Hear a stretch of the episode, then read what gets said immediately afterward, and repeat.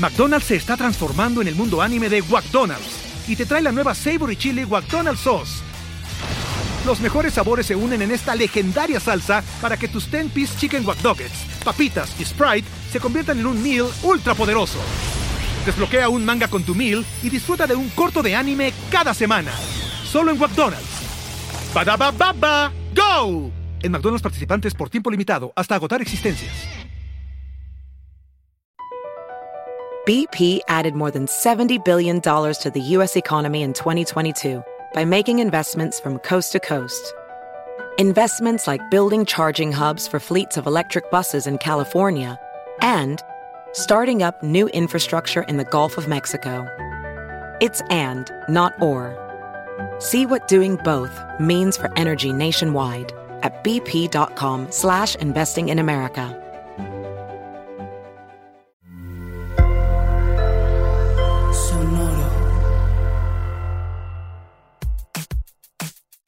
Hola, nosotras somos Alejandra y Leonora y hacemos este programa que se llama Mandarax.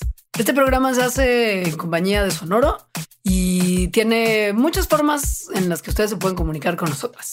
Por ejemplo, en Twitter a arroba las mandarax, aunque mejora nuestras redes sociales que son arroba leos y arroba alita-emo. Pero también tenemos un Patreon, que es un lugar muy hermoso donde usted, si es fan de Mandarax, Quizás este es su primer Mandarax, si se hizo fan a partir de hoy. Si lo visita, puede saber cómo formar parte de este hermoso proyecto, porque Mandarax se hace gracias a la colaboración de la gente que nos escucha. Entonces, patreon.com diagonal Mandarax para más información. También tenemos Instagram, arroba las Mandarax y Facebook, Mandarax lo explica todo. Yes. Después de esas redes sociales y así, ¿de qué vamos a platicar hoy? Es importante que sepan que hoy se habla de nutrientes. ¿De dónde vienen los nutrientes? Vienen de las plantas para nosotros, pero ¿de dónde lo agarran las plantas? Bueno, y de, otros de otras cosas que nos comemos. ¿De dónde lo agarran ellos? ¿Qué tipos de nutrientes hay? Los macro, los micro, que tu carbohidrato, que tu proteína, que tu grasita, que tu vitamina, que tu mineral. Una pregunta muy importante que es, qué pasa con la agricultura moderna y qué pasa con el suelo, con los nutrientes que hay en el suelo y eso cómo afecta a nuestra salud. O sea, si hemos estado comiendo menos nutrientes porque hemos estado haciendo cosas agrícolamente malévolas. Aquí la número 7 te sorprenderá. y finalmente, sí, entonces todos estos botecitos de suplementos alimenticios, particularmente de multivitamínicos y multiminerales, sí nos hacen bien, nos hacen mal o no nos hacen nada. Y finalmente, ya así como por si usted es Patreon y tiene acceso al contenido extra, una vez más, patreon.com diagonal mandarax para más informes, tendremos también una cosa bien interesante, interesante, perdón, sobre la vitamina D y le COVID. Le COVID. Le COVID. Disnef. Muchas gracias por escucharnos. Empezamos.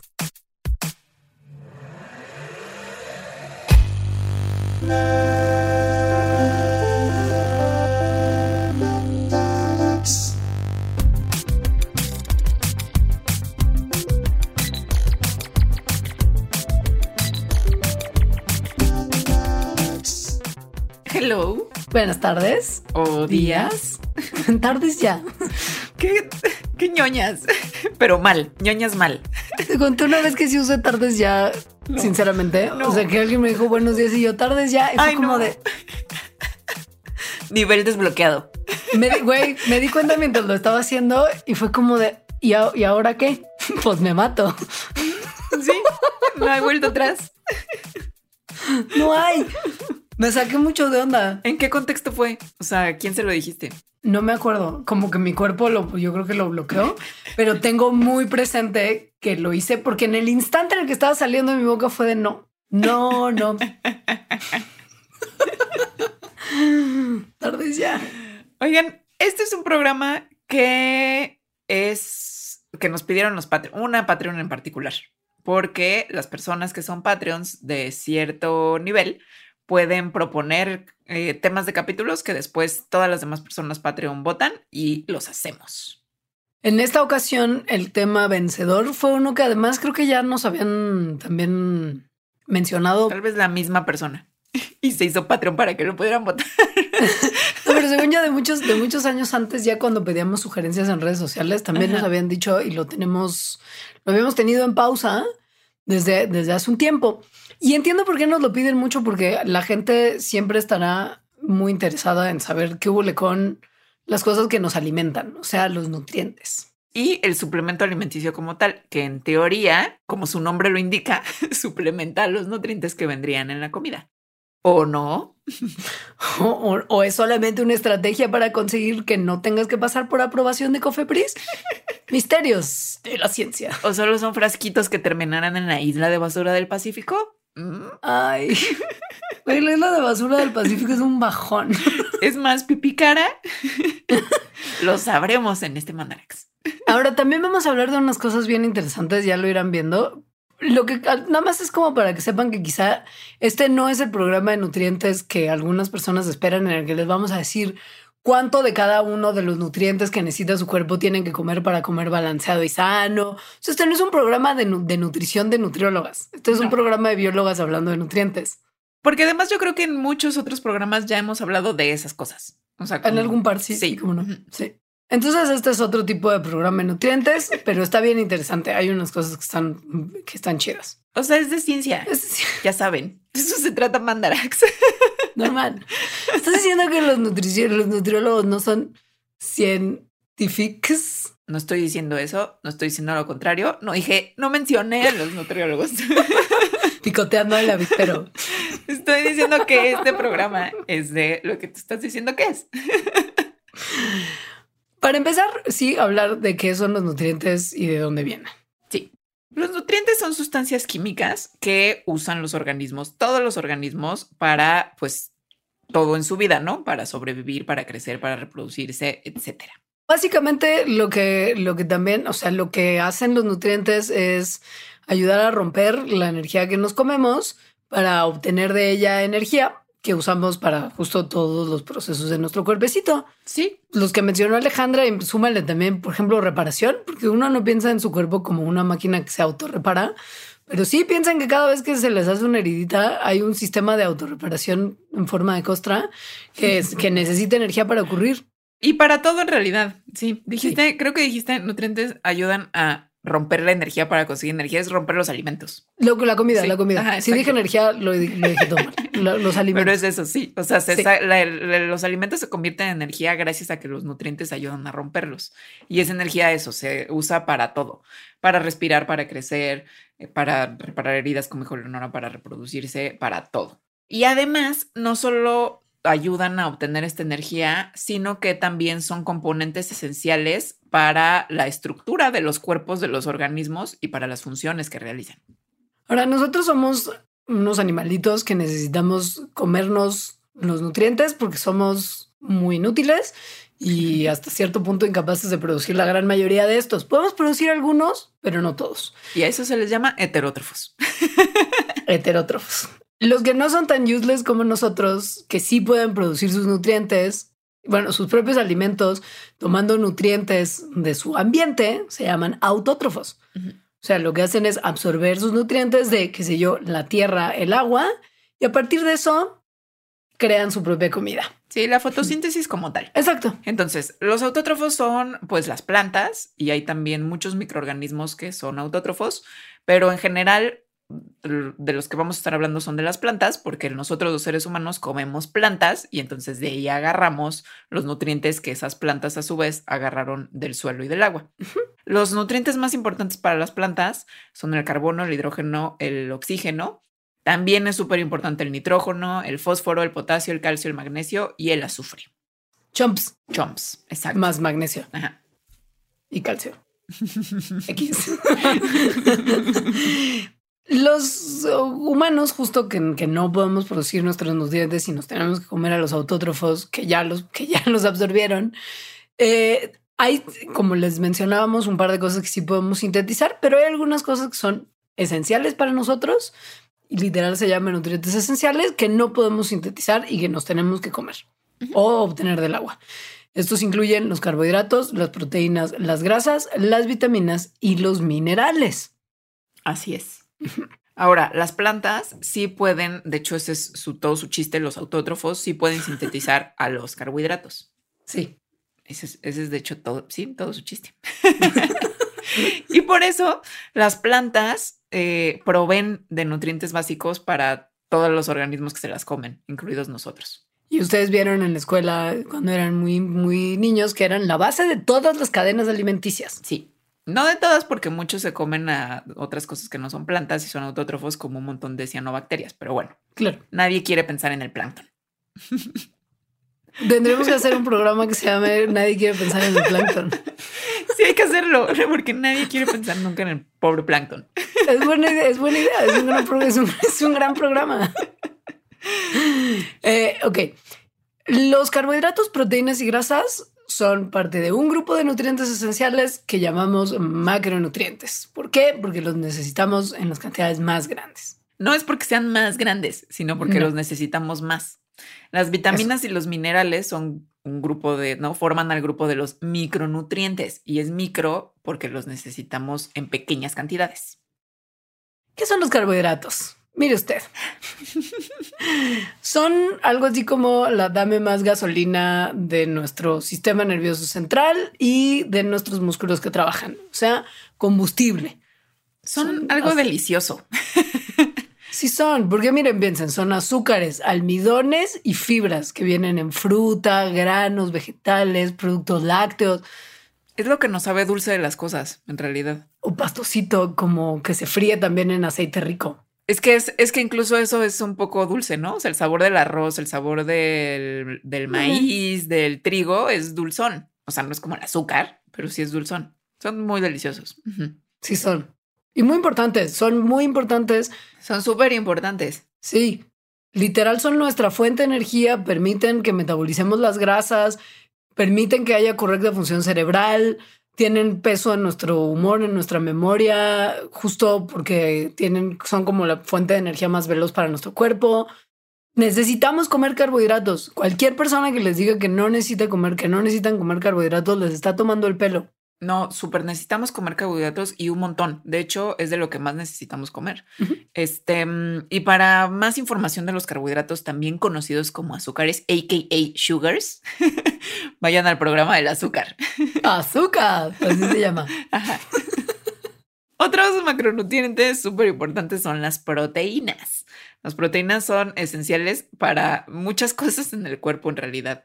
No nada más, o sea, como que se les conoce mucho porque porque construyen masa, masa muscular, o sea, sí, si no comes proteínas no vas a tener músculo, pero no nada más eso, o sea, hacen casi todo el, o sea, todas las funciones que hacen las células, las hacen a través de proteínas.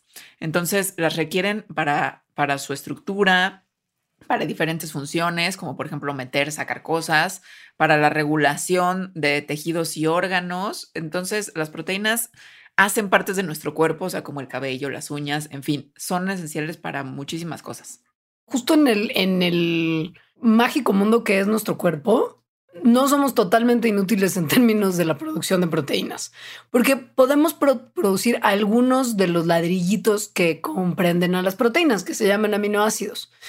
Sin embargo, no todos los aminoácidos son producidos por nuestro cuerpo. De hecho, hay nueve aminoácidos, me parece que es de 20 en total, Creo que que son 21. realmente necesitamos Sí. Que no podemos producir y que se llaman como los nutrientes esenciales, aminoácidos esenciales. Hay algunos alimentos que son súper buenos y ahora se los venden como justo superfoods y les cobran carísimo de París cuando los compran en el súper, cuando en realidad probablemente podrían comprarlos mucho más baratos en el mercado y así, que son los alimentos que, que se conocen como proteínas completas, que son las que los alimentos con proteína que tienen todos los aminoácidos esenciales que necesitamos, o sea, estos nueve. Algunos de ellos son la carne, los lácteos, la quinoa, las semillas de hemp, la chía, la soya, o sea, muchas cosas que usted come muy seguido, sí tienen todos los aminoácidos que uno necesita para tener las proteínas que uno ocupa, pero no todos. Eso es un problema. Ahora, si te dicen, sustituye a tu producto animal con únicamente legumbres, pues la mayoría de las legumbres no tienen proteínas completas, es decir, no tienen estos aminoácidos esenciales, por ejemplo, los frijoles, em, los granos así tal cual, ¿no? Que bueno, esos no son legumbres, pero, pero granos, Las nueces sí. también tienen proteína, pero no, no, no son completas. Sin embargo, pues estaría muy raro que sustituyeras tu comida de productos animales nada más por frijoles, ¿no? o nada más por arroz o nada más por nueces. Entonces, las proteínas, estos alimentos que tienen proteínas incompletas se pueden combinar para crear proteínas completas. Por ejemplo, ¿qué tal un panecito tostado, o sea, trigo, con tu crema de cacahuate? Uf. Eso. ahorita, mira, ahorita, mira. Así. Sí. ¿Qué tal tu un arrocito con lentejas o con frijolitos? Un, clásico, un clásico de Centroamérica, el arroz con frijoles. Exacto. ¿O qué tal un clásico de Mesoamérica? o sea, el taquito de frijol, maíz con frijoles. Salsita, así un poquito. Sí. Entonces, ese tipo de combinaciones ya hacen que eso que te estás comiendo sea una proteína completa y contenga los aminoácidos esenciales. O sea, como que, como que son como los anillos de poder de esta caricatura en la que sí, se unen. caricatura. ¿No? Sí, sí. Este, y entonces sí, por eso hay muchas personas que pueden llevar con bien una dieta vegetariana y tener todos los requerimientos nutricionales siempre y cuando sepan combinar bien los alimentos. Que en realidad no está difícil.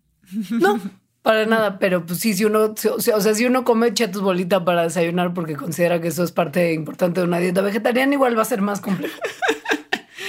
No, si consideras que, que, debes dejar de comer carbohidratos este, y que nada más vas a comer frijoles, pues no, eso tampoco. Mm, no, no, ojalá.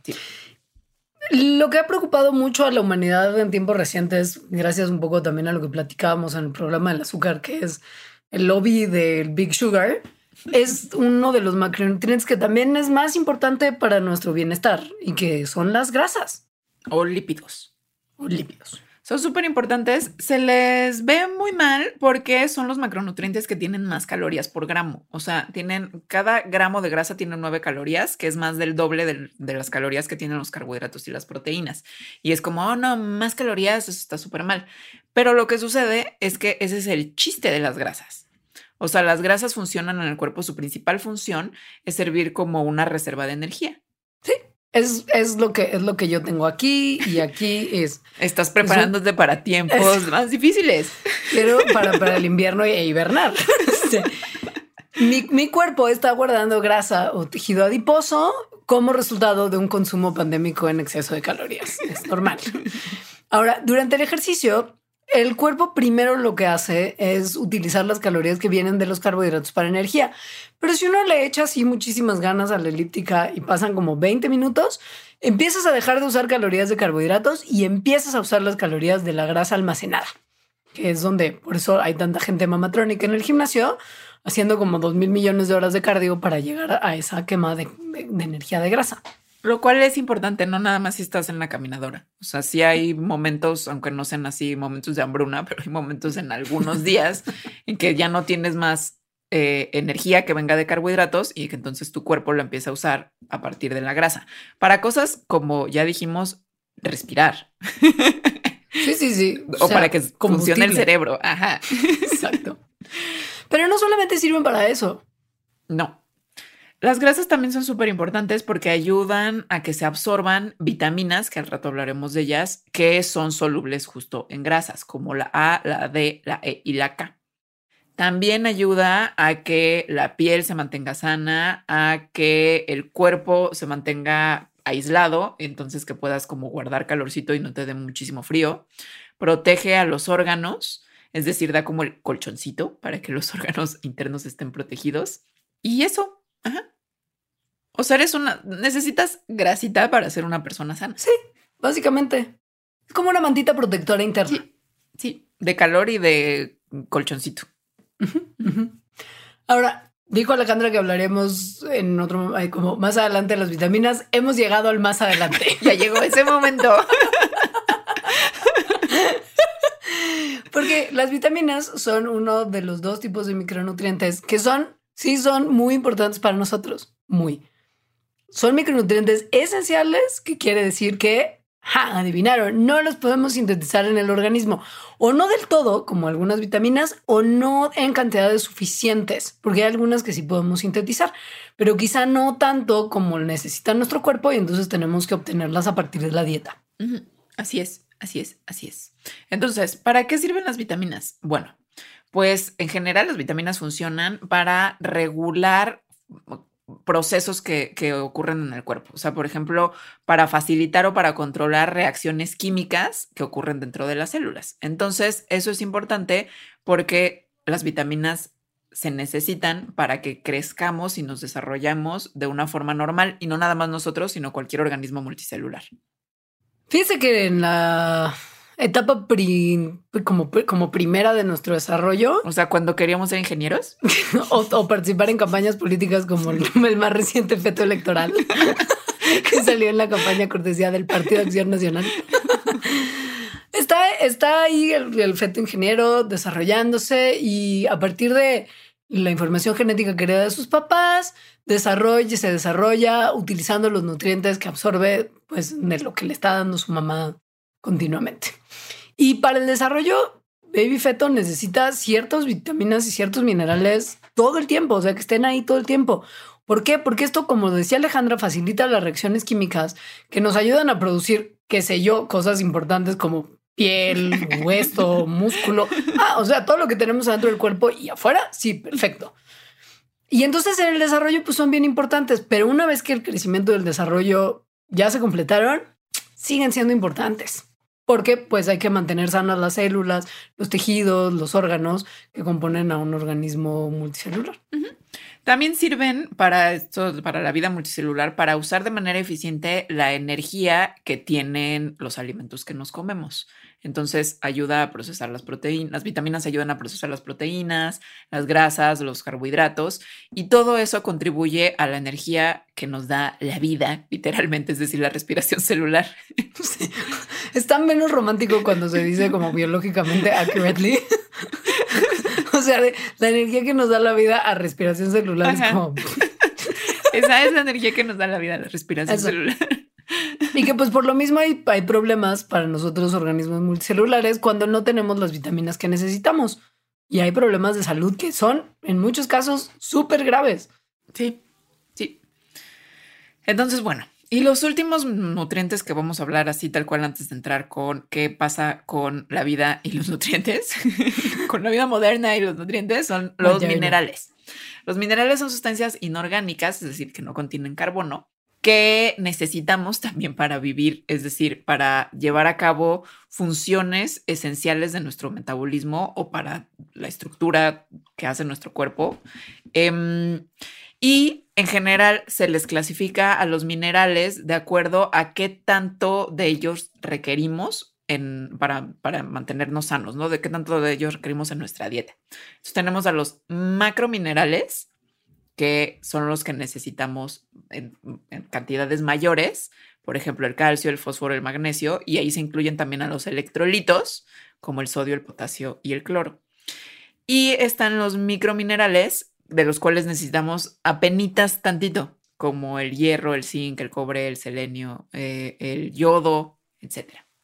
¿Qué sirven? ¿Para qué sirven los minerales? Pues para que tu cuerpo crezca, se desarrolle, esté sano, ayudan a que se construyan los huesos fuertes, ¿verdad? Piensen en el calcio, es muy evidente, a ayudarnos a transmitir los impulsos nerviosos en nuestro sistema nervioso. La bombo sodio-potasio. Pues, importantísima, importantísima. También se ayuda, ayudan para, para la formación de hormonas y para mantener cosas como un ritmo cardíaco sano. O sea, son mega, mega importantes. O sea, sin hierro, por ejemplo, la hemoglobina no puede, o sea, no se forma hemoglobina y no puedes transportar oxígeno en la sangre. O sea, sí, son súper importantes. sí, son. Tiene, tienen, poco, tienen poco hype, quizá, pero, pero, pero lo son. Ahora, todos lo son, ¿eh? Nada más, o sea, como todos los, todos los nutrientes que mencionamos, uno no puede no tener alguno, de ellos. Bueno, sí puedes, pero te va mal. Eso, eso, no debe, no debe. Sí, o sea, no estás sano y te enfermas y te, sí te pueden pasar cosas muy gachas. Exacto. Ahora, hay mucha preocupación y de hecho de eso viene este Patreon, de qué onda con que en las últimas décadas la agricultura ha cambiado mucho y por lo tanto el suelo ha cambiado mucho, los cultivos han cambiado mucho, las plantas que crecen en esos cultivos y que entonces están o no están agarrando los nutrientes de manera adecuada que nos lleguen a nosotros. O sea, es una realidad que eso podría ser posible. Hay quien dice que es algo que no solamente es posible, sino que de hecho ocurre, pero también hay algunos otros científicos que dicen que, que no, que no pasa, o sea, que no va, que no va por ahí, que la agricultura del mal ha echado a perder un montón de cosas, pero no necesariamente la comida que nos comemos. Entonces, ¿qué ha pasado? O sea, realmente es, o sea, porque sí es un hecho y lo vamos a hablar ahorita que la agricultura sí le ha dado en la torre al suelo. Ah, sí, sí, sí. No, no. y hay un montón de otras cosas. Según algunas personas, sí es cierto esto de que las frutas, las verduras, o sea, que las plantas en general eh, de hace décadas eran mejores en el sentido de que tenían más vitaminas y más minerales que las que obtenemos actualmente. Pero según otros, no. Entonces vamos a hablar de la evidencia que existe justo. Todo esto parte justo de lo que dijo Alejandra, que es, o sea, los, los, las plantas, o sea, la hipótesis va, las plantas y todo lo que, todo lo que crece en el suelo no está teniendo todos los nutrientes que podría tener en otro momento porque el suelo ya no tiene esos nutrientes y entonces no hay nada que absorber. Ajá. ¿Por qué? Porque los métodos de agricultura intensiva moderna le han quitado al suelo los nutrientes necesarios y pues ahí que es donde crece la comida y de ahí es donde saca sus nutrientes. Entonces, si el suelo no tiene nutrientes porque las técnicas agrícolas se los quitaron, entonces la comida llega a nosotros sin nutrientes. Esa es como la, como la base de, todo el choro. Ahora, empecemos por cómo la agricultura afecta la calidad del suelo. Yes. Primero, el suelo se forma de forma muy, muy lenta. Muy. Por eso es que se le considera una, eh, un recurso no renovable y por lo que se le tiene que cuidar un montón cosa que no hemos estado haciendo. Spoiler, no ha pasado. No ha pasado. Hay cosas naturales que hacen que el suelo se erosione. Por ejemplo, pues eso, la erosión tal cual, ¿no? O sea, la erosión por agua, la erosión por el viento, por animales, por plantas. O sea, la erosión sucede, pero naturalmente en general está como en un balance al ritmo que el, que el nuevo suelo se va formando. La cosa la cosa es que igual y ya no tanto. Porque la agricultura moderna, contra la cual Mandarax se ha pronunciado enfáticamente. Desde los inicios de la agricultura, ¿eh? O sea, no solo la moderna, también la, antigua, pero bueno. Pero bueno, la, la agricultura moderna convencional ha acelerado las tasas de erosión del suelo a unas que exceden por mucho la formación de suelo nuevo. Por ejemplo, pensemos en la labranza de la tierra, que es la preparación agrícola de la tierra. Palo y pico. Por como agitación mecánica. O sea, puede ser palo y pico, puede ser que un animalito pase con una cosa con cuchillos que va, que va sacando como removiendo tierra. O una máquina gigante, que es más bien como ocurre. Pero que básicamente tiene como fin romper el suelo en pedacitos como más pequeños, porque eso permite que uno plante más, pero también Ah, es uno de los principales factores de la erosión, el andar pues justo desmoronando el suelo a partículas súper chiquitas. Y eso obviamente pues con estas máquinas de las que yo estoy hablando pues se ha incrementado, es decir, esta mecanización de la agricultura y los equipos con los que lo hacen, porque entonces la tierra se ara, que es lo que estamos diciendo, o sea, como que la cavan y la agitan y la pican, más profundamente, lo cual incrementa eh, la cantidad de suelo que está disponible para transportar agua. Eso hace que entonces el agua como que corra así tal cual por el suelo. Y entonces cuando corre por el suelo se lleva a los nutrientes que tiene el suelo y entonces lo deja sin nutrientes. Y el suelo mismo, o sea, piensa que mientras más chiquitas sean las partículas de suelo que hay, si llueve mucho o está o, o, hay mucho aire o lo que sea, estas partículas de suelo en vez de quedarse donde están, también se van a desplazar. O sea, el agua mueve las partículas chiquitas de suelo, el viento también, y, y, con el suelo, pues también se van muchos nutrientes que estarían disponibles. O sea, no, no ayuda a que las cosas se queden donde tienen que estar. Sí. Ahora, la erosión no es la, o sea, la erosión, ya sea natural o por esto que estamos diciendo de la agricultura, no es la única cosa que le pasa al suelo. También, bueno, que le pasa al suelo por culpa de nosotros y por culpa de la agricultura. Otro efecto de prácticas agrícolas es la desertificación que es un tipo de degradación sobre que empieza, que empieza a secar la tierra. Entonces, al hacer esto, o sea, al desertificarse, la productividad biológica se pierde y se empiezan a hacer como desiertos, pero además desiertos, no nada más desiertos porque sean secos, sino desiertos desprovistos de, de nutrientes. Pasa también que no solamente hay como esta a veces con los procesos agrícolas esta como diseminación del suelo porque se hacen partículas más chiquitas, sino algo que es como un poco lo contrario. Es cuando las partículas de suelo están siendo como muy, como apretadas, muy, muy pegaditas, pegaditas, pegaditas. Se compactan. Compacta, eso, eso esa es, la, esa es la palabra. Se compacta tanto el suelo por ciertas cosas, como que pase justo maquinaria pesada por encima de ellos, por mal manejo del suelo, que, que, el suelo se compacta y hay menos espacio, como menos poros entre ellos. Si hay menos poros o los poros que tiene como para respirar el suelo son más chiquitos o no los hay, no pasa el agua, no se drena bien, las raíces tienen que esforzarse mucho más para penetrar ese suelo y necesitan justo también como más energía y más fuerza. Complicado. Y por último, también está la contaminación del suelo. Entonces, la contaminación suelo ocurre por muchas cosas, pero las que tienen que ver con la agricultura se relacionan sobre todo con fertilizantes, pesticidas, agua sin tratar, o sea, como regar con aguas negras, y el uso de muchos antibióticos, que entonces provoca que haya bacterias resistentes a los antibióticos, que estas aguas con las que se riega tengan metales pesados, por ejemplo. Todas estas cosas lo que hacen es que la biodiversidad, digamos que nativa de un suelo sano, se pierda la microbiodiversidad, ¿no? estamos hablando de microorganismos. ¿Qué son esos microorganismos los que regenerarían los nutrientes y que esos nutrientes los agarrarían las plantas, etcétera? Entonces, estas cosas hacen que los suelos efectivamente pierdan nutrientes. Peor todavía si le sumas que a los agricultores modernos contemporáneos les encanta hacer una cosa que seguro ya hemos también hablado de eso un montón, que es cultivar nada más de un tipo de cultivo en un momento dado en un campo y, ya. O sea, este es un campo que se hace, se usa para maíz y ya, no más. Es todo lo que se va a plantar aquí por los siglos de los siglos. Amén. Esto se conoce como monocultivos. Y es un problema porque los cultivos de cada tipo extraen nutrientes particulares del suelo que pues, se, agotan muy fácilmente si solamente estás plantando lo mismo ahí durante generaciones. Sí. Entonces, el suelo de esos lugares donde hay monocultivo pierde los nutrientes y los agricultores tienen que meterle nutrientes a través de fertilizantes, por ejemplo. O sea, como el refil como tal, como cuando uno va al refresco, la máquina de refresco y refilea, así pero de nutrientes al suelo. Sí, y eso trae otros problemas. Eh, o sea, el uso de muchos fertilizantes, bueno, se van después a los lagos, eso causa eutrofización, en fin, ya, ya también hablamos de eso en otro Mandarax. ¿Qué pasa? O sea, ¿qué pasa con algunos otros tipos de agricultura que no son tan terribles como los que estamos describiendo? ¿Hay alguna manera de plantar cosas sin ponerle en la torre al suelo o todos los tipos de agricultura arruinan el suelo por igual? O sea, tu sellito de orgánico realmente funciona para la calidad del suelo y los nutrientes del suelo.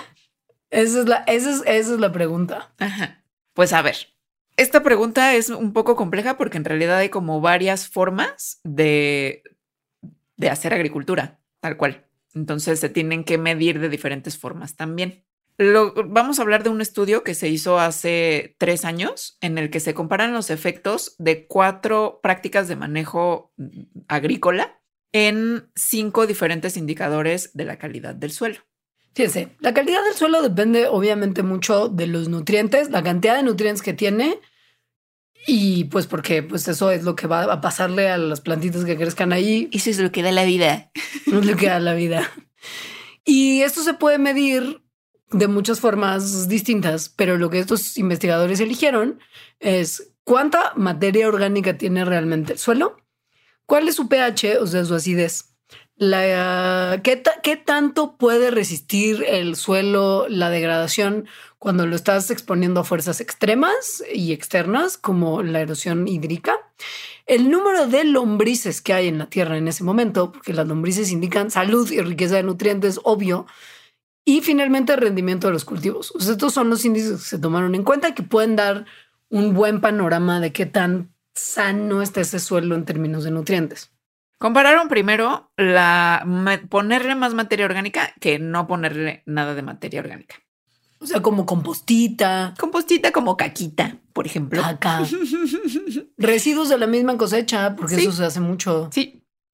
Cuando se le ponía materia orgánica, lo que vieron es que eh, sí afectaba los cinco indicadores de la calidad del suelo y los afectaba mucho. O sea, y además el más, el que afectó más afectó, estoy diciendo que hubo algún e- efecto, porque en realidad los afectó para bien, ¿no? O sea, no es que los haya afectado para mal. El que se vio más favorecido fue el número de lombrices. em, y bueno, pues eso. Entonces, ese sería como palomita. O sea, ponerle caquita, digo, tiene sus consecuencias, ¿no? También. que se pueden ver en el lerma.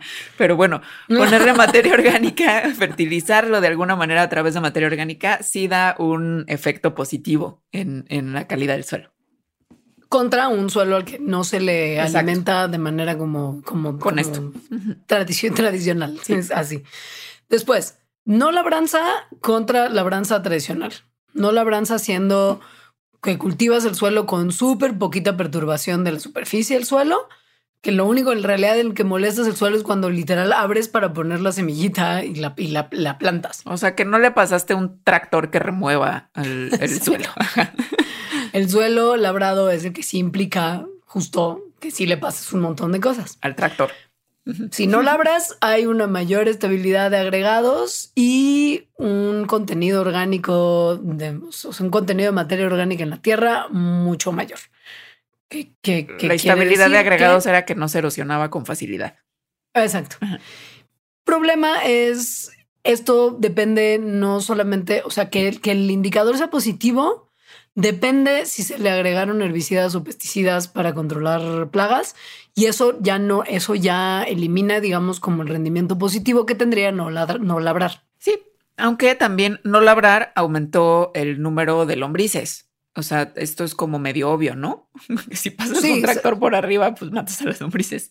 Sí, salvo cuando sí le metías mucho, mucho, pues mucho agroquímico tóxico, porque esto sí disminuye las poblaciones. Sí. O sea, eso, eso es problemático en cualquier, en cualquier circunstancia. Entonces, digamos que hasta ahora que llevamos la mitad de estos, eh, de estos métodos, como que sí va dando un panorama de que hacer agricultura con métodos, digamos, no convencionales, o sea, como no con el tractor y, y, y poniéndolo y fertilizándolo con otras cosas que no sean fertilizantes, está mejor, ¿no? O sea, como hacerlo más artesanal, Es artesanal. Ajá. ¿no? Sí. Sí. Hasta ahora ha sido muy positivo, porque Ajá. justo cuando le empiezas a meter agroquímico, cuando lo hagas artesanal, ya también pierdes algunas de las ventajas de hacerlo más. Exacto. El tercero es rotación de cultivos contra los monocultivos, o sea, alternar diferentes cultivos de diferentes familias y con necesidades nutritivas distintas en tu misma parcela, en distintos ciclos, en distintos ciclos en los que vas plantando, porque entonces la idea es que esto evita que el suelo agote sus nutrientes y que además si hay alguna enfermedad que afecta a un tipo de planta en particular, entonces como vas rotando, pues la enfermedad no persiste en el tiempo, sino que dura nada más lo que dure su cultivo y te sigues con otro. Cuando se comparan, entonces la rotación de cultivos tiene en generar un efecto positivo tanto en el número de lombrices, el contenido de materia orgánica, el rendimiento de los cultivos, pero no se vio tanto impacto en el pH ni en la estabilidad de los agregados, o sea, en la erosión que podían tener. Eso dependía del tipo de cultivo que se le ponía, pero yo diría que aquí también lo, lo, lo tra- lo tradicional y lo artesanal va ganando. Pura mil permana.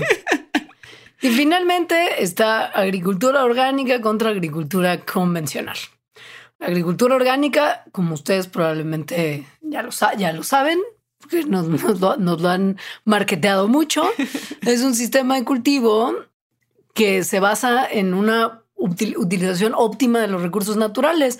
O sea, sacarle provecho a lo que se tiene sin usar productos químicos sintéticos, organismos genéticamente modificados, nada, ni como abono, ni para combatir plagas, nada.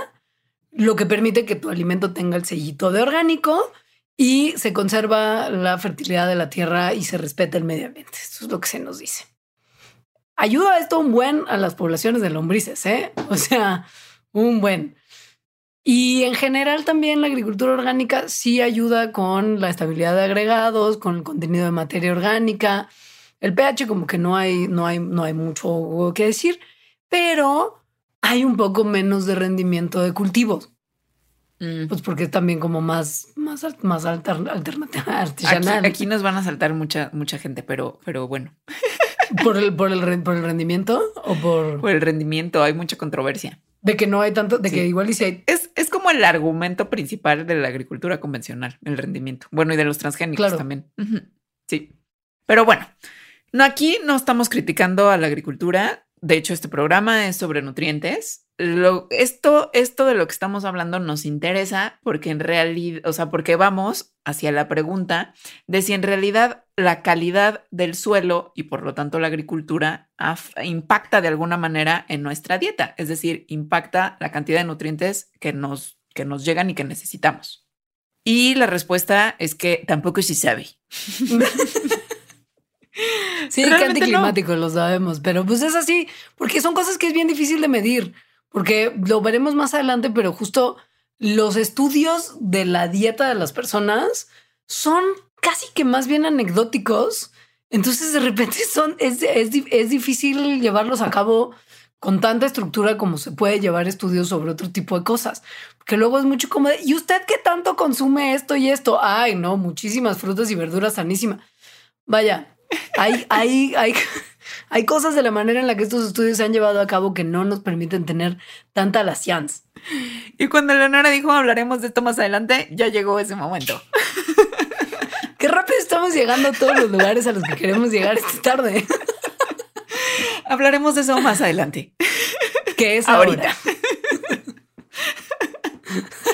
Es como canción de Morrissey House on is now, is now. It's very soon because it's really now.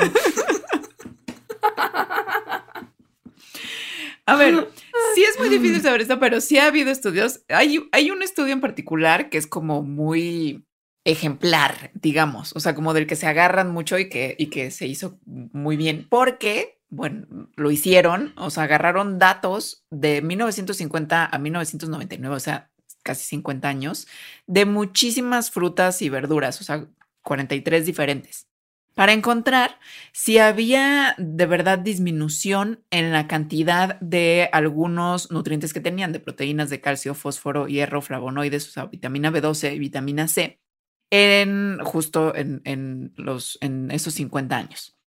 Lo que ven es que vieron varias cosas en realidad. Sí, sí, vieron. Eh, vieron que, que, había habido un, un, descenso en la cantidad de contenido nutricional, lo asocia, o sea, es que sí había un, algo que se podía medir, lo asociaron a las prácticas agrícolas que buscan que se mm, favorezcan ciertos rasgos de los cultivos como el tamaño, la tasa de crecimiento, la resistencia a, plagas y, pestes, más que a nutrición. O sea, lo que venden en el súper. Ajá. Bueno, lo que venden en el súper y que hace que vendas más. Y que es una cosa que es muy interesante por sus implicaciones. O sea, no es necesariamente que, que no es que haya nutrientes, sino que lo que estamos cultivando, o sea, que es, la, que es un poco lo que, lo que esta gente dice, lo que estamos cultivando lo hemos seleccionado para otras cosas en vez de tener una mayor calidad nutricional.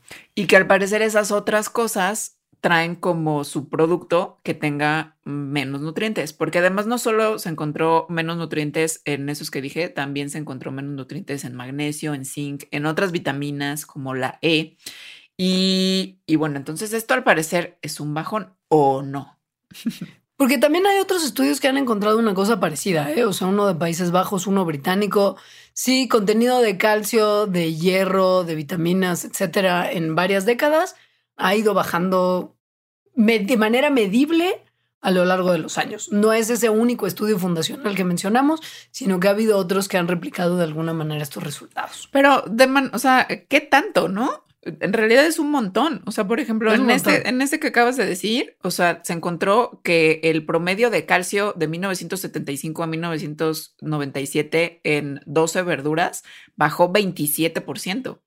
Pero para con el calcio, el hierro, 37%. 30% la vitamina C, 21% la vitamina A. O sea, esto es un montón y se encuentran cosas similares en otros estudios, o sea, que el potasio ha bajado 14%, en fin. Entonces, em, hay otro que lo que indica es que una persona de la actualidad tendría que comerse ocho naranjas para tener la misma cantidad de vitamina A que una persona dos generaciones anteriores, ¿no? O sea, como nuestros abuelos o bisabuelos. Alarmémonos entonces muchísimo. Esto es una cosa trágica, drástica, que nos va a matar a todos eventualmente. O no, no, o no es para no es para tanto. Pues es que esta es la parte que no se sabe. O sea, se sabe. porque hay otros científicos que lo que dicen es que eh, justo esta, este tipo de narrativa, aunque, aunque las mediciones puede que sean correctas, el tipo de narrativa puede ser engañosa. Exacto. Porque las comparaciones que se hacen en la composición de los diferentes cultivos, o sea, los, los de ahorita y los de antes, están afectadas eh, por muchas cosas, en particular el contenido de minerales, por ejemplo, por el ambiente, por las condiciones del suelo, por el lugar en el que se están creciendo, y que entonces, como es afectada por tantas cosas distintas, cuando se comparan los diferentes cultivos, se tienen que comparar eh, de manera muy controlada, es decir, controlando que todas esas cosas sean iguales para ver si entonces realmente el tipo de agricultura es lo que los está haciendo diferentes. O sea, como que de alguna manera hubiéramos tenido que tener desde los 70 un laboratorio donde se estuvieran plantando varios tipos de cultivo en condiciones súper controladas, que se fueran replicando cada año con verduras, como, frutos y verduras del, del momento actual. Esto ya no se hizo, ya no se va a hacer. Sí, supongo que habría alguna otra manera de hacerla. No se me ocurre Sí. ahorita cómo, pero supongo que es posible. El chiste es que no se han hecho así. O sea, lo, Claro. que, lo que está pasando con estas comparaciones que les dimos, así como y de las ocho naranjas de los bisabuelos y eso, es que igual, y si hubieran, o sea, el cultivo que estaban comparando de hace 50 años, pues tenía unas condiciones particulares, y si lo hubieran comparado con otro de hace 50 años, tal vez les hubiera dado que también era, tenía mucho menos nutrientes. O sea, Claro. que, que no se puede hacer bien la comparación de manera que concluyamos que entonces hace 50 años todo tenía más nutrientes que ahorita. No. Porque además no se ha visto eso en todos los estudios. O sea, es esto, a pesar de que les dijimos sí, varios estudios, pues sí, esos varios estudios sí, pero no son todos. O sea, hay otros estudios en los que se ve que, por ejemplo, la, el contenido de varios minerales importantes como el hierro, zinc, cobre y magnesio se ha mantenido de manera estable desde 1845 hasta mediados de los 60 en el Reino Unido. En trigo. En el trigo, sí. Y además que esto es una, o sea, de 1845 a la mitad de los 60 se mantuvieron estables. Después disminuyeron, que sí coincide con la introducción de cultivos de alto rendimiento. Pero lo que midieron también estas personas y que es lo que hace que de repente la cosa sea rara, es que midieron también la concentración de estos nutrientes en el suelo, no en el trigo, o sea, no en, no en su aprovechamiento, o sea, en el, en el trigo pues. Y en el suelo han estado estables en los últimos 160 años. O sea, no es que el suelo haya tenido menos de estos nutrientes. Y también se midió qué tanto las raíces de las plantas podrían absorberlos. Y esto también es un valor que se ha mantenido igual. O sea, el trigo tiene menos nutrientes, pero el suelo tiene los mismos y las raíces del trigo tienen la misma capacidad de absorberlos.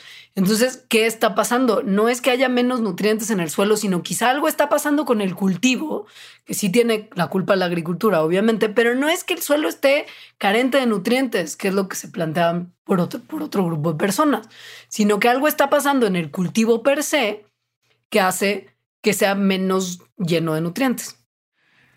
No se sabe exactamente, pero se cree que algo que podría estar contribuyendo a esto es una cosa que pasa con los cultivos modernos que se llama dilución del rendimiento. Si ustedes no lo saben, en los 60 ocurrió una cosa que se llamó la Revolución Verde, que fue importante por muchas razones, pero una de sus consecuencias es que trajo como esta- toda esta paquetería tecnológica a la agricultura. Eh, fertilizantes, pesticidas, maquinaria, en fin. Entonces, bueno, en esta paquetería tecnológica de la Revolución Verde también venían variedades nuevas de los cultivos, o sea, como semillas nuevas que justo podían dar cultivos que dieran más rendimiento, es decir, más cantidad en el mismo tamaño por metro cuadrado.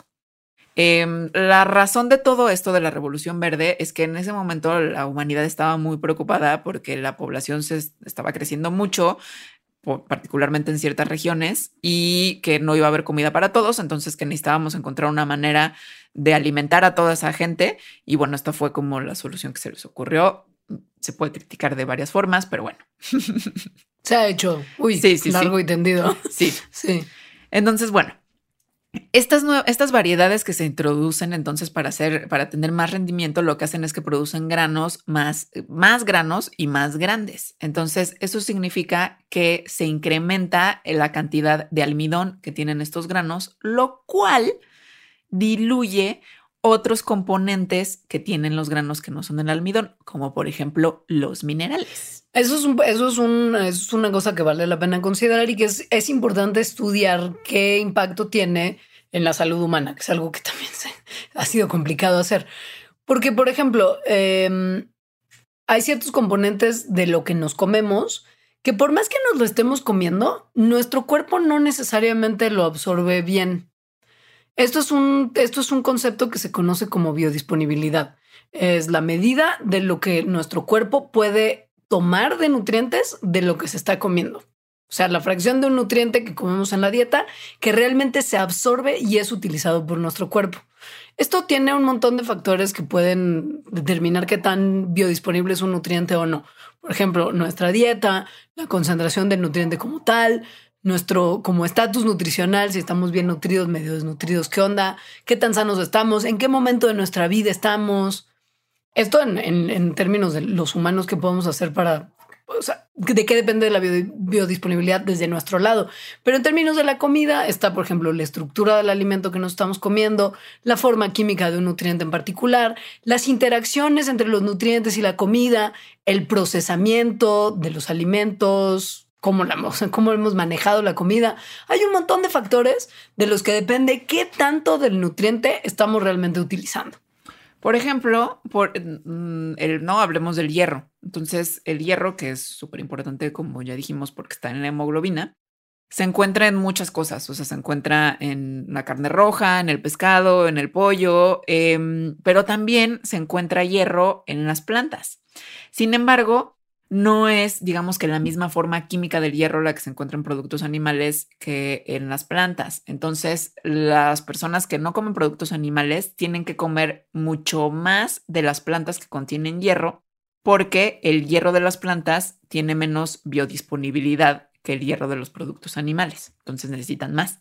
Entonces, bueno, eso es un factor a tomar en cuenta. Sí. Que, que sí. Sí, porque lo que, o sea, lo que se está viendo es que si no depende del suelo que, que tengan menos nutrientes ciertos cultivos, entonces depende de factores genéticos de estos nuevos cultivos. Y ahí podría entrar entonces cómo están produciendo estos nutrientes y la biodisponibilidad que tienen esos nutrientes de estos cultivos modernos. A lo que también puede afectar, por ejemplo, cómo es que lo estás cultivando, porque lo estás, estás echando un montón de fertilizantes químicos, esto puede cambiar la biodisponibilidad, cómo estás procesando la comida después, porque también igual es que tiene mucho menos nutrientes por cómo estamos comiendo hoy en día, que estamos comiendo muchísimo más procesado que la mitad de los 60 cuando se hicieron algunos estudios, ¿no? Puede ser también cómo preparamos ahora los alimentos, o sea, hay un montón de factores de los que puede depender, no nomás como de, sí, agricultura industrial igual a, maldad, hay un montón de, nuestra, de cosas de nuestra vida moderna que, pues en realidad modernidad igual a maldad, más o menos. Al menos en los nutrientes. Creo que va por ahí. Sí. A ver, lo que hemos dicho hasta ahorita entonces es que, a ver, está claro que la agricultura le quita nutrientes al suelo, sí. Lo que no está tan claro es que esa baja de nutrientes en el suelo lleve a una baja de nutrientes en los cultivos. Si hay baja de nutrientes en ciertos cultivos, se ha visto no se sabe por qué. Tal vez es por la biodisponibilidad que estamos hablando, por factores genéticos de las mismas semillas de estas cosas, los fertilizantes que les echamos, o sea, otras cosas que sí tienen que ver con la agricultura, pero no es tal cual la degradación del suelo. Como el tipo de cultivos que estamos cultivando y lo que nos interesa agronómicamente de ellos. Exacto. Es producir más, no producir mejor. Sí. Calidad, no cantidad, sí. Pero aún así, tampoco se sabe exactamente si el hecho de que los cultivos tengan menos nutrientes cambia de forma significativa los nutrientes que nos están llegando a nosotros y, o que necesitamos nosotros, porque en realidad estos, estos porcentajes como muy grandes que estamos, o sea, que acabamos de decir, o sea, de 30% menos de no sé qué, representan un, un, en realidad un cambio como mucho más chiquito en el rango natural de variación que tienen los nutrientes eh, eh, eh, y que por lo tanto no tendrían impacto en el valor nutricional de algo que nos estamos comiendo. Es decir, naturalmente las plantas tienen mucha variación en la cantidad de nutrientes que tienen. y los humanos estamos acostumbrados a eso. Puesto en contexto, por ejemplo, en el 2000 hubo un estudio en el que compararon 27 variedades de vegetales, 17 de fruta, 10 tipos de carne y algunos productos lácteos con unas tablas nutricionales que había de los 40 y los compararon con lo que se estaba midiendo en 1991, ¿no? O sea, como que ha habido reportes de información nutricional de un montón de productos desde hace décadas. Entonces estos investigadores en el 2000 dijeron, bueno, tomemos 1940, 1991 y ahora. Y wow, no, pues sí hubo una pérdida significativa de minerales en estas comidas en ese periodo, ¿no? Por ejemplo, el cobre que había en las verduras entre el 40 y el 91 bajó en 76%. Oh my God, nos vamos a morir. Oh my God. Nos vamos a morir. Pues Nel, porque si lo mides en términos del peso en seco de los vegetales, 100 gramos de vegetales en seco tienen un rango que va desde 0.11 a 1.7 miligramos de cobre, que es un rango natural de 1555%. 1555%. O sea, estamos lloriqueando por 76. Por favor. O sea, 1555 en fruta es todavía más tremendo. El rango es de 20.600% lo que puede tener la misma fruta, dependiendo de dónde la saques y así. Y los granos, un rango de variabilidad de 1400%. Entonces, 76, 81% de otras mediciones que hicieron, da igual. Da igual. Súper, no importa. O sea, la variación natural de los nutrientes que tienen las plantas es gigantesca, muchísimo más grande que estos porcentajes que se están encontrando. Entonces, lo que se cree es que es poco probable que estos porcentajes, ¿no? De menos del 100% o del 1000% tengan un impacto significativo en la salud nutricional de las personas que los estamos consumiendo. O sea, si estamos mal alimentados y no estamos consumiendo los nutrientes que necesitamos, es nuestra culpa inmediata de nuestra dieta probablemente y no de las variaciones estas de las que depende. Sí. Ahora, también lo que hay que decir es que justo no es que esto sea una controversia ya resuelta. O sea, sí hay dos puntos de vista, sí hay grupos de científicos que creen que el hecho de encontrar estos, o sea, que, que, los cultivos modernos tienen muchos menos nutrientes, sí es algo que debería preocuparnos y sí es algo que tiene consecuencias en la salud. Y están estos otros científicos que dicen, pues no, y ambos tienen sus argumentos que ya dijimos ahorita. Nos vamos a ir a una pequeña pausita en la que vamos a cotorrear con los Patreons y las Patreons que están conectados en el live en este momento. Ahora volvemos. Patreon.com Diagonal Mandarax. Suscríbete desde un dólar al mes para acceder a contenido exclusivo, agradecimientos en los programas y beneficios extra muy misteriosos que pronto les compartiremos. Patreon.com Diagonal Mandarax. McDonald's se está transformando en el mundo anime de McDonald's y te trae la nueva Savory Chili McDonald's Sauce. Los mejores sabores se unen en esta legendaria salsa para que tus 10-piece chicken wack papitas y Sprite se conviertan en un meal ultra poderoso. Desbloquea un manga con tu meal y disfruta de un corto de anime cada semana. Solo en McDonald's. baba ¡Go! En McDonald's participantes por tiempo limitado hasta agotar existencias. BP added more than $70 billion to the U.S. economy in 2022 by making investments from coast to coast. Investments like building charging hubs for fleets of electric buses in California and starting up new infrastructure in the Gulf of Mexico. It's and, not or. See what doing both means for energy nationwide at bp.com slash investing in America. Hola, ya volvimos. Un abrazo grande a todas las personas que estuvieron contorreando con nosotros en esta pausa. Recuerde, por favor, usted que si se hace nuestro Patreon de más allá de dos dólares, puede tener acceso a la grabación en vivo, a contorrear con nosotros y además a material adicional que no sale en el podcast en su versión normalita. Así que esto es un excelente momento para considerar hacerse Patreon de Mandarax. Además, hay comunidad Patreon. Aquí ya están comentando que se van a compartir una tabla de aminoácidos para las personas vegetarianas y cosas así. Es padre ser Patreon. Que tiene tablita para justo hacer las equivalencias bien y no estar desnutrida como tal. Pero bueno, en esta última parte vamos a entrar entonces a lo que queríamos llegar, que son los suplementos alimenticios como tal, en particular suplementos de vitaminas y minerales. Fíjese, la realidad es que conforme más avanza lo que sabemos, más se ha dado cuenta la ciencia de que tomarte tus vitaminas y minerales de una botellita no es lo mismo que tomártelos de la comida De tu que te daría, o sea, de, ajá, de lo que te daría hacer comidas sanas y completas. Del alimento vivo, hermana. Sí, exacto.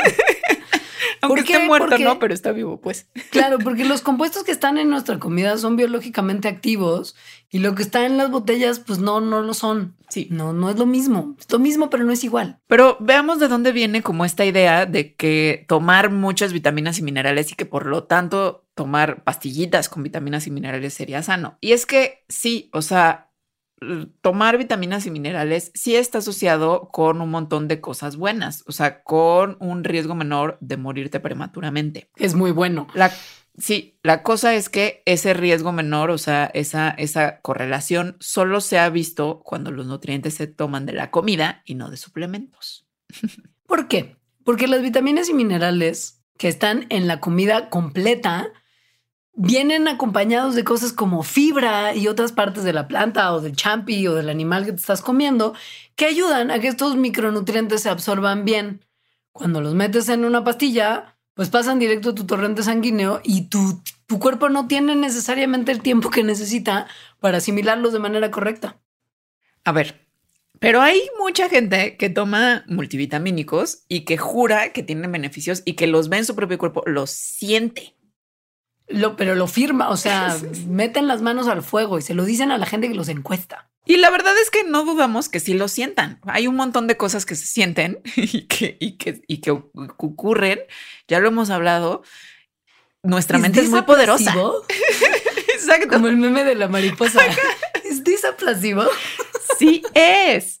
Entonces, a ver, em, estudios que se, en encuestas que se han hecho, la gente que toma multivitamínicos o de multiminerales reporta que sí se sienten mejor, 30% mejor que la gente que no los toma. Eh, la cosa es que parece que no hay diferencias cuando van, o sea, cuando otras personas que no, en- ellas mismas reportando cómo se sienten, van y miden cuáles son los impactos que tienen en la salud. Ahí no hay diferencias. De que se sienten mejor, sí se sienten mejor, pero pues es una cosa que solo la sienten. Hay epidemiólogos además especializados en ciertas enfermedades para las cuales se supone que estar muy vitaminado y muy miner- mineralizado ayuda mucho y pues obtienen resultados parecidos. Por ejemplo, epidemiólogos especializados en cáncer han visto que usar suplementos alimenticios de vitaminas y minerales no reduce la posibilidad de muerte ni de que desarrolles cáncer y que además no hay ningún beneficio directo de tomar suplementos. Ningún beneficio directo tampoco en la salud mental o enfermedades crónicas. O sea, No. se han hecho eso, estudios epidemiológicos con decenas de miles de personas y no se ha visto diferencia entre las personas que toman multivitamínicos y las personas que no toman multivitamínicos. Ahora bien, más sin en cambio, no obstante, ¿eh? Empero, Empe- empe- Güey, nunca he sabido usar empero. es más sin en cambio, no obstante, sin embargo. Más sin en cambio, pero no obstante, sin embargo, la gente que suele tomar suplementos suele tener estilos de vida más sanos porque pues ya te estás preocupando lo suficiente para darle al suplemento y además suelen tener un estatus socioeconómico un poquito más alto, que son factores que se ha visto, y esto sí se ha visto literal directo, que afectan las tasas de mortalidad. O sea, como se vio en el capítulo de South Park, cuando tienes más dinero, te va mejor en la salud. Es la solución para todo. Pues es que sí. Y la cosa es que tomar suplementos alimenticios sí está asociado con este estatus socioeconómico más alto. Tienes, Pues es como dijo caro. Leonora, la preocupación y además es caro. Exacto. A ver, la vitamina D, por ejemplo, que ha sido eh, dicho, que se ha dicho un montón de veces que sirve para todo, o sea, como en términos de defensa contra una larga lista de enfermedades, o sea, que tu cáncer, diabetes, depresión, gripa como tal, COVID como tal. COVID como tal, es una, es, es como una de las cosas que todo el mundo dice, ay, pues suplemento, ¿no? Los ácidos grasos omega 3, que también se supone que te protegen de infartos y eventos cardiovasculares, No, pues suplemento. Antioxidantes, vitamina C y E y beta caroteno, también contra enfermedades cardíacas, cáncer y. Alzheimer. Tomemos todo en, en suplemento. Yo acabo de ir a un súper gringo hace poco. Tienen Ujú. pasillos gigantescos de suplementos para todo. O sea, como quieres el Sí. pelo más bonito, pero chino más bonito, o lacio más bonito, y la piel y el ojo. O sea, hay suplemento para todo. Pero, ¿sirve? La cosa es que los estudios científicos de Good Science que existen sobre los suplementos, pues son prácticamente todos observacionales. O sea, no prueban el impacto o el efecto de los suplementos que están analizando contra un placebo. O sea, como todo esto que hemos estado escuchando de las vacunas y de la importancia y de la información que nos dan este tipo de estudios en donde sí se hace una comparación con personas que están tomando un placebo, es decir, estudios controlados, eso no se ha hecho con suplementos alimenticios. Por lo tanto, pues no- se puede decir nada si no se tiene eso. Es decir, no es que no se pueda decir nada. Son útiles como para saber si habría algo que investigar por ahí, pero decir así que efectivamente el suplemento está dando un resultado no se puede saber sin estos estudios controlados, porque además los estudios observacionales es muy difícil nada más con estos, con, con este tipo de, de diseño experimental, digamos, quitarle otros factores que podrían estar contribuyendo al resultado que se está viendo. ¿Qué otros factores? La dieta, el ejercicio, que si tienes dinero, que si no tienes dinero, es decir, un montón de otras cosas que sabemos que dan efectos en la salud y que podrían entonces estar dando el resultado positivo que se ve supuestamente por el suplemento alimenticio.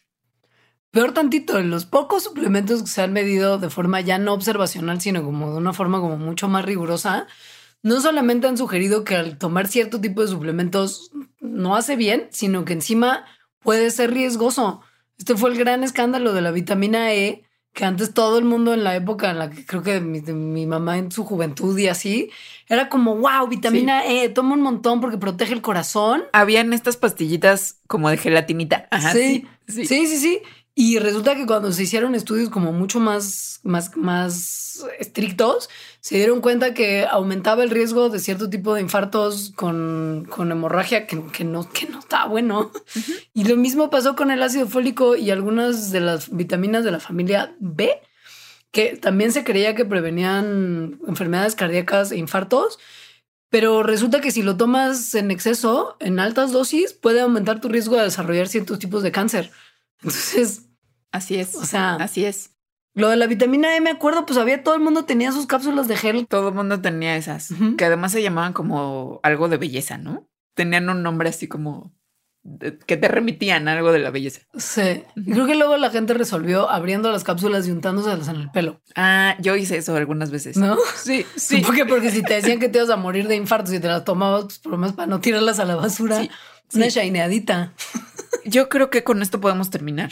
Nada más como hacer es- esa advertencia que se hace siempre que se habla de suplementos, de que si bien algunas vitaminas individuales no son tóxicas por sí solas, estos estudios que, que se vieron sí son de cantidades más altas de las que normalmente uno tomaría si te tomas un suplemento una vez cada tanto. Y, y también esto de que, o sea, si escuchan un estudio que dice, "L- estamos relacionando que la vitamina K tiene, o sea, el consumo de vitamina K tiene un menor, eh, implica un menor riesgo de muerte por cierta cosa o de muerte prematura, eso puede que sea verdad.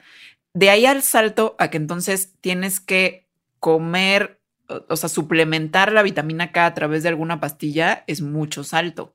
Lo es. O sea, prácticamente con una buena dieta tienes todos los nutrientes que necesitas.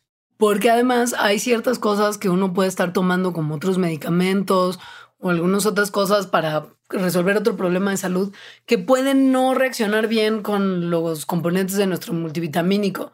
Entonces, y, y, por ejemplo, para exámenes sanguíneos también pueden interferir en los resultados. O sea, la cosa es que como en todo, tomar multivitamínicos así como de chilling no es, no es lo mejor. Uno tiene que siempre asesorarse con un profesional de la salud para ver, a ver, no me estoy sintiendo bien, ¿qué puede ser? A lo mejor tengo una deficiencia vitamínica. Vas al médico, te checan, te dicen si la tienes, ¿qué haces? Bueno, tomas esto o incorporas esto a tu dieta o así, ¿qué estás tomando medicamentos? Esto, bueno, entonces no te puedo dar ese suplemento. O sea, con asesoría de los médicos, por favor, porque además hay algunas vitaminas que se acumulan en nuestro cuerpo, por ejemplo, en lugares como el hígado y que pueden eventualmente resultar medio tóxicas si se consumen en grandes cantidades. Como la vitamina A. Ajá, por ejemplo. Entonces, por comer zanahorias baby con jocoque y hummus, no les va a pasar. Pero si se están tomando un suplemento de 10 millones de unidades, pues a lo mejor sí. Entonces, todo por favor, justo con responsabilidad, con asesoría de profesionales de la salud, Nada con exceso, todo con medida. Creo que la principal conclusión es que los suplementos, su efecto principal sí es hacer pipí cara. Totalmente. es decir, la evidencia que hay, o sea, sí puede que sean dañinos en ciertos casos, pero sobre todo no son efectivos, no, no funcionan. Es mejor comer comida y llevar una dieta sana y rica en, en alimentos que tengan justo los nutrientes que necesitamos.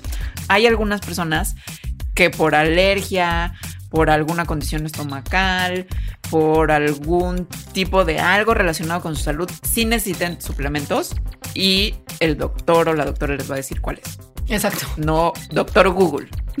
No, no, doctor, voy a la farmacia gringa y veo en la fila de los suplementos qué es lo que yo necesito el día de hoy. Eso no. Y con eso nos despedimos. Muchas gracias por escucharnos. Síganos en todas nuestras redes sociales, visiten patreon.com diagonal mandarax para ver cómo pueden ser parte de este proyecto y hasta la próxima.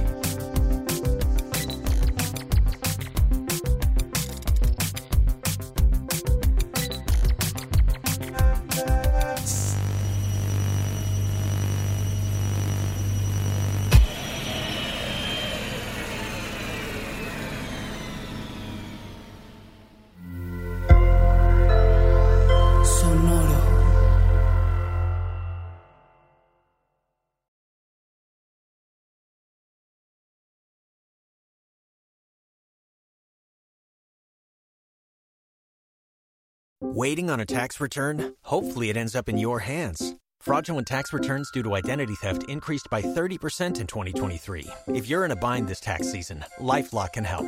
Our U.S. based restoration specialists are experts dedicated to helping solve your identity theft issues. And all Lifelock plans are backed by the Million Dollar Protection Package. So we'll reimburse you up to the limits of your plan if you lose money due to identity theft. Help protect your information this tax season with LifeLock. Save up to 25% your first year at LifeLock.com slash aware. With Lucky Land slots, you can get lucky just about anywhere. Dearly beloved, we are gathered here today to... Has anyone seen the bride and groom? Sorry, sorry, we're here. We were getting lucky in the limo and we lost track of time. No, Lucky Land Casino, with cash prizes that add up quicker than a guest registry.